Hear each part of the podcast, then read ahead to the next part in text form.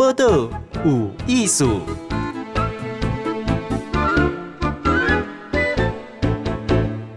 咱这是听报道有艺术啊，进贤今天给大家访问呢哦，国境之南的南的南，屏东泰武国小的老师陈美珍老师呢哦。看等下也跟咱讲一样啦，伊去上班的时阵是安怎吼？怎么骑车的？可是呢，也学生拢无减去，好，怕不让他失去联络。啊嘛，绝对袂好伊讲安尼，无来上课，一个都不能少啦，哈。美珍老师你好，呃，大家好，我是屏东县太武国小陈美珍。阮太武国小哈，嘿，屏东的迄个北大武山路，嗯，以前还好啦，伫八八风在进行时的。因为北大武山要海拔将近八百公尺，是属于屏东县的特偏学校啊。我们当时在山上的时候，嗯、学生都是台湾族原住民。哦，你讲特偏的艺术，什么艺术？特偏就是交通非常不方便，因为我们学校那边都没有什么交通工具可以到达，嗯、都是靠老师的车子或者是摩托车。嗯、对，离站牌很远，经过。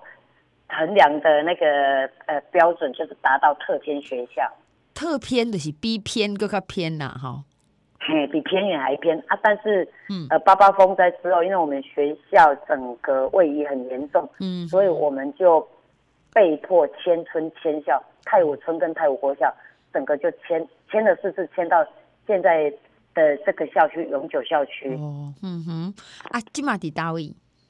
现在在那个呃万金营区的这一条林荫大道上，哦、这个是以前嗯农场、嗯、新式农场，嗯嗯，对，我们现在还是属于偏远小学。嗯，哎、欸，老师你讲迄个八百公尺下哈，迄个山顶啊嘛，好、嗯，啊个无交通工具哈，啊你拢安那去上班？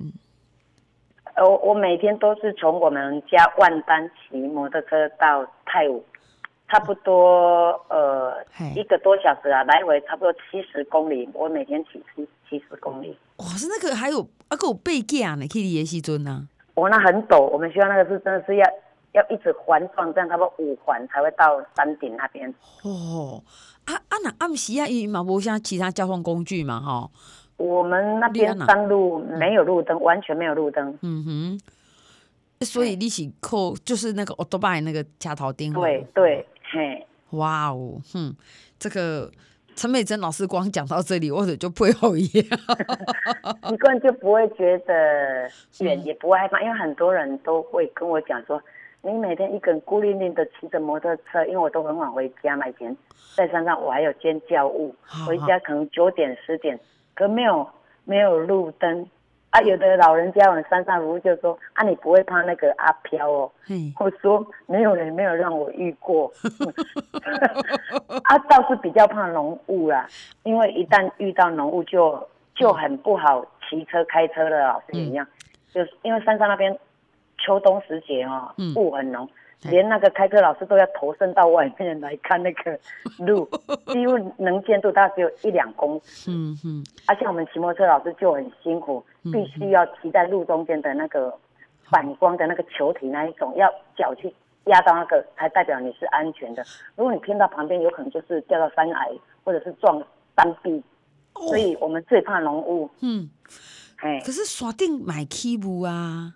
很会，秋冬时节很会，哦、所以我们那边学校有老师的宿舍，就是简易的宿舍。万一浓雾浓到没办法回家，我们就要住校。哦，这样吼、哦，哇！你看，拄着浓雾的时阵，徛学多摆，卡还搁再救了去回咧回咧，看看自己有徛咧迄个中线呐吼，你继续一个突突的突突的面顶安尼哈。哇！光是听到这里，老师我才敢去拍拍手啊！没有啊，山上的居民啊，就我们那一些家长啊，孩子、嗯、也都很习惯这样的生活。嗯呢，那现在搬出来哈，好，为特偏呐，啊，我刚刚偏呐，但是还是偏哦，哈。哎，那今麦的疫情有什么影响？疫情的影响，因为我们台湾组的家长这一边。目前大多数还是劳力工，就是做铁工啊、板模工那一那一些。那有时候他们的孩子像疫情期间的话，嗯，呃，留在家里会遇到第一个就是学习设备不足，嗯，因为他们大部分就是手机嘛，嗯，手机爸爸妈妈工作拿出去了，嗯，就没有了。那有时候单亲家庭或隔代教养家庭，就是只要有人去工作的话，家里就没有人照顾这些孩子，所以是遇到这两个困境，没有学习设备跟没有人照顾。嗯哼，啊，这边让他克服，没有人。呃，没有学习设备这一件事情哦，嗯、因为政府也也有在重视，嗯，所以那时候都有在调查。嗯、那我们班我也知道他们每一个家庭状况怎么样，所以就帮孩子登记，嗯，跟学校去跟县政府登记借平板，嗯，对，所以就借了将近十部的平板，哦。嗯、就是给那些隔代或者单亲家庭的孩子用，嗯嗯、然后那个。嗯。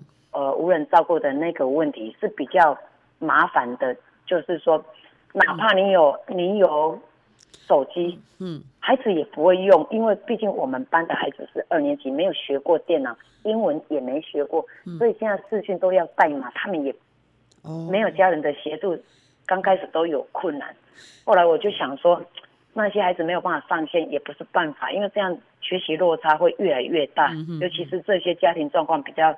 不好的孩子会会落差的更严重，所以我就全部把他们叫回来上课。嗯啊，然后因为他们也没有学习设备，我就跟学校的那个主任讲说，可不可以把学校可以用的笔电都借给我班上孩子，让他们在学校至少可以稳定学习，有老师陪伴之下，可以比较在这一段时间不至于说失学失联。哦，对，所以就克服了。孩子没有办法学习，然后克服了没有人照顾这个问题。嗯哼，不过老师你讲改叫等来上课，安尼会有人跟你问讲，你安尼有群聚不？较侪人嘞。群聚是另另外一个大家也都会怕的问题嘛。防疫，因为现在防疫最重要。是是。可是在，在就在我们标准的规范之下，我们也会做到每天来消毒打扫等等的。嗯、还有就是说，我们也会注意到人。人数的问题，嗯、然后、嗯、呃，尽量控管到最安全的范围。哦，这样。对对对。啊，够是有该分流啦，哦，不是一概二十个拢来啦。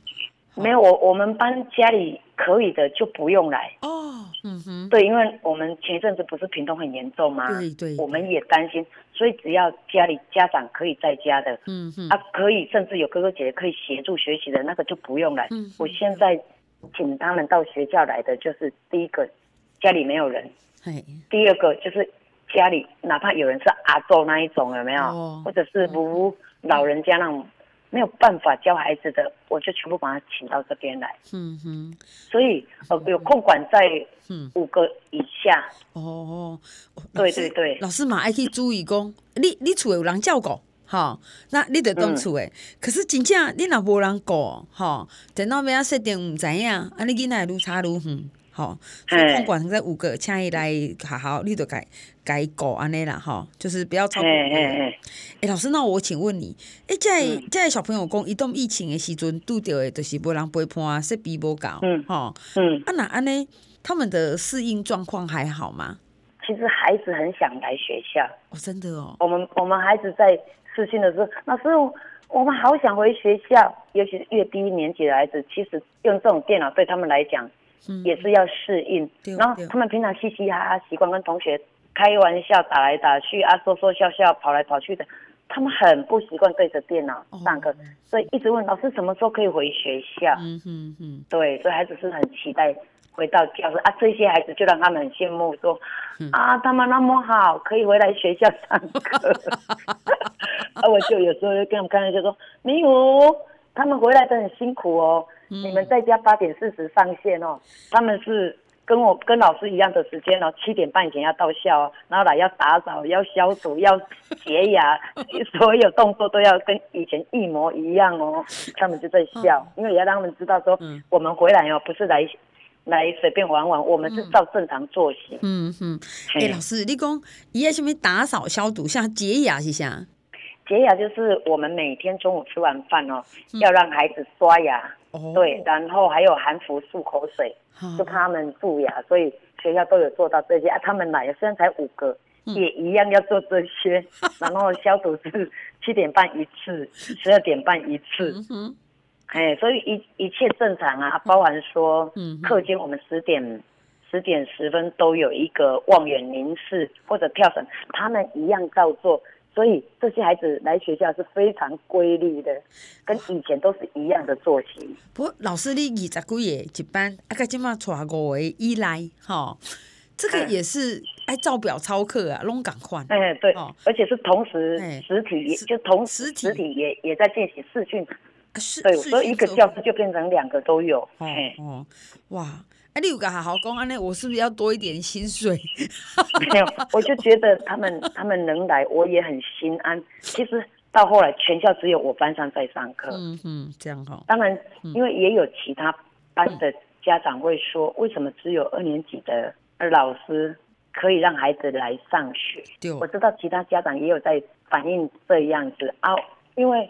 说实在，我班上已经满编了嘛，不能再多了。这，嗯嗯，虽然还还有其他孩子也，也也应该也也有点可以接了，但是考虑到说合于规规定室内，就只能五个嘛，我也没有办法，我就跟他们讲说，如果你们真的只能跟那些熟识的家长说，嗯嗯，如果你们真的觉得你们家的孩子需要啊，那你们就可以跟。他们的老师好好的沟通，对对，嘿，因为我我没办法去接别班的孩子，嗯、而且因为各班老师有各班的考量，对对，有的人可能认为说现在学习可能不是最重要，防疫才是最重要的。这样，嗯、我也不知道每个老师的想法，我只能说我班上我全权负责，因为当初在我们学校我也是有遇到挣扎期啦，我会挑起整个所有包含。防疫跟教育的工作，我不会去干扰到别人，也不会去打扰别人，所以所以从七点半到放学都是我一个人，就是挑起这样。我有跟学校承诺这样说，我我不打扰其他任何人。嗯、对，我觉得听得出来，老师就有嘎子哈，他很承担呐，哈，我要做这观点，我为头到尾拢要自己处理这样。因为因为说实在，破口什么时候有，没有人知道。那我既然已经就是打从心底要。接纳这些孩子过来，我就必须所有的我都必须要考量到，我必须要承担所有的责任，不然对学校来讲，我反而很不好意思。不不过，我想美珍老师会有这个这个需求啊，请求，而且要全权负责，是因为一块的囡仔有需要。好，因为我们去想国小二年级还现在实际上就是孩子啊，哈，那你会活蹦乱跳，他变得忽然动处诶，如果处为人够不人狗哈，一个有设备的问题，哇，那真的是三气不溜背九丘。啊，就是常常看到我们嗯学校对面一样搬迁下来的泰雅部落的孩子哈，哦哦，因为爸爸妈妈去工地，就他们就常常在马路上跑来跑去，这些孩子如果不能回来学校，他等于在。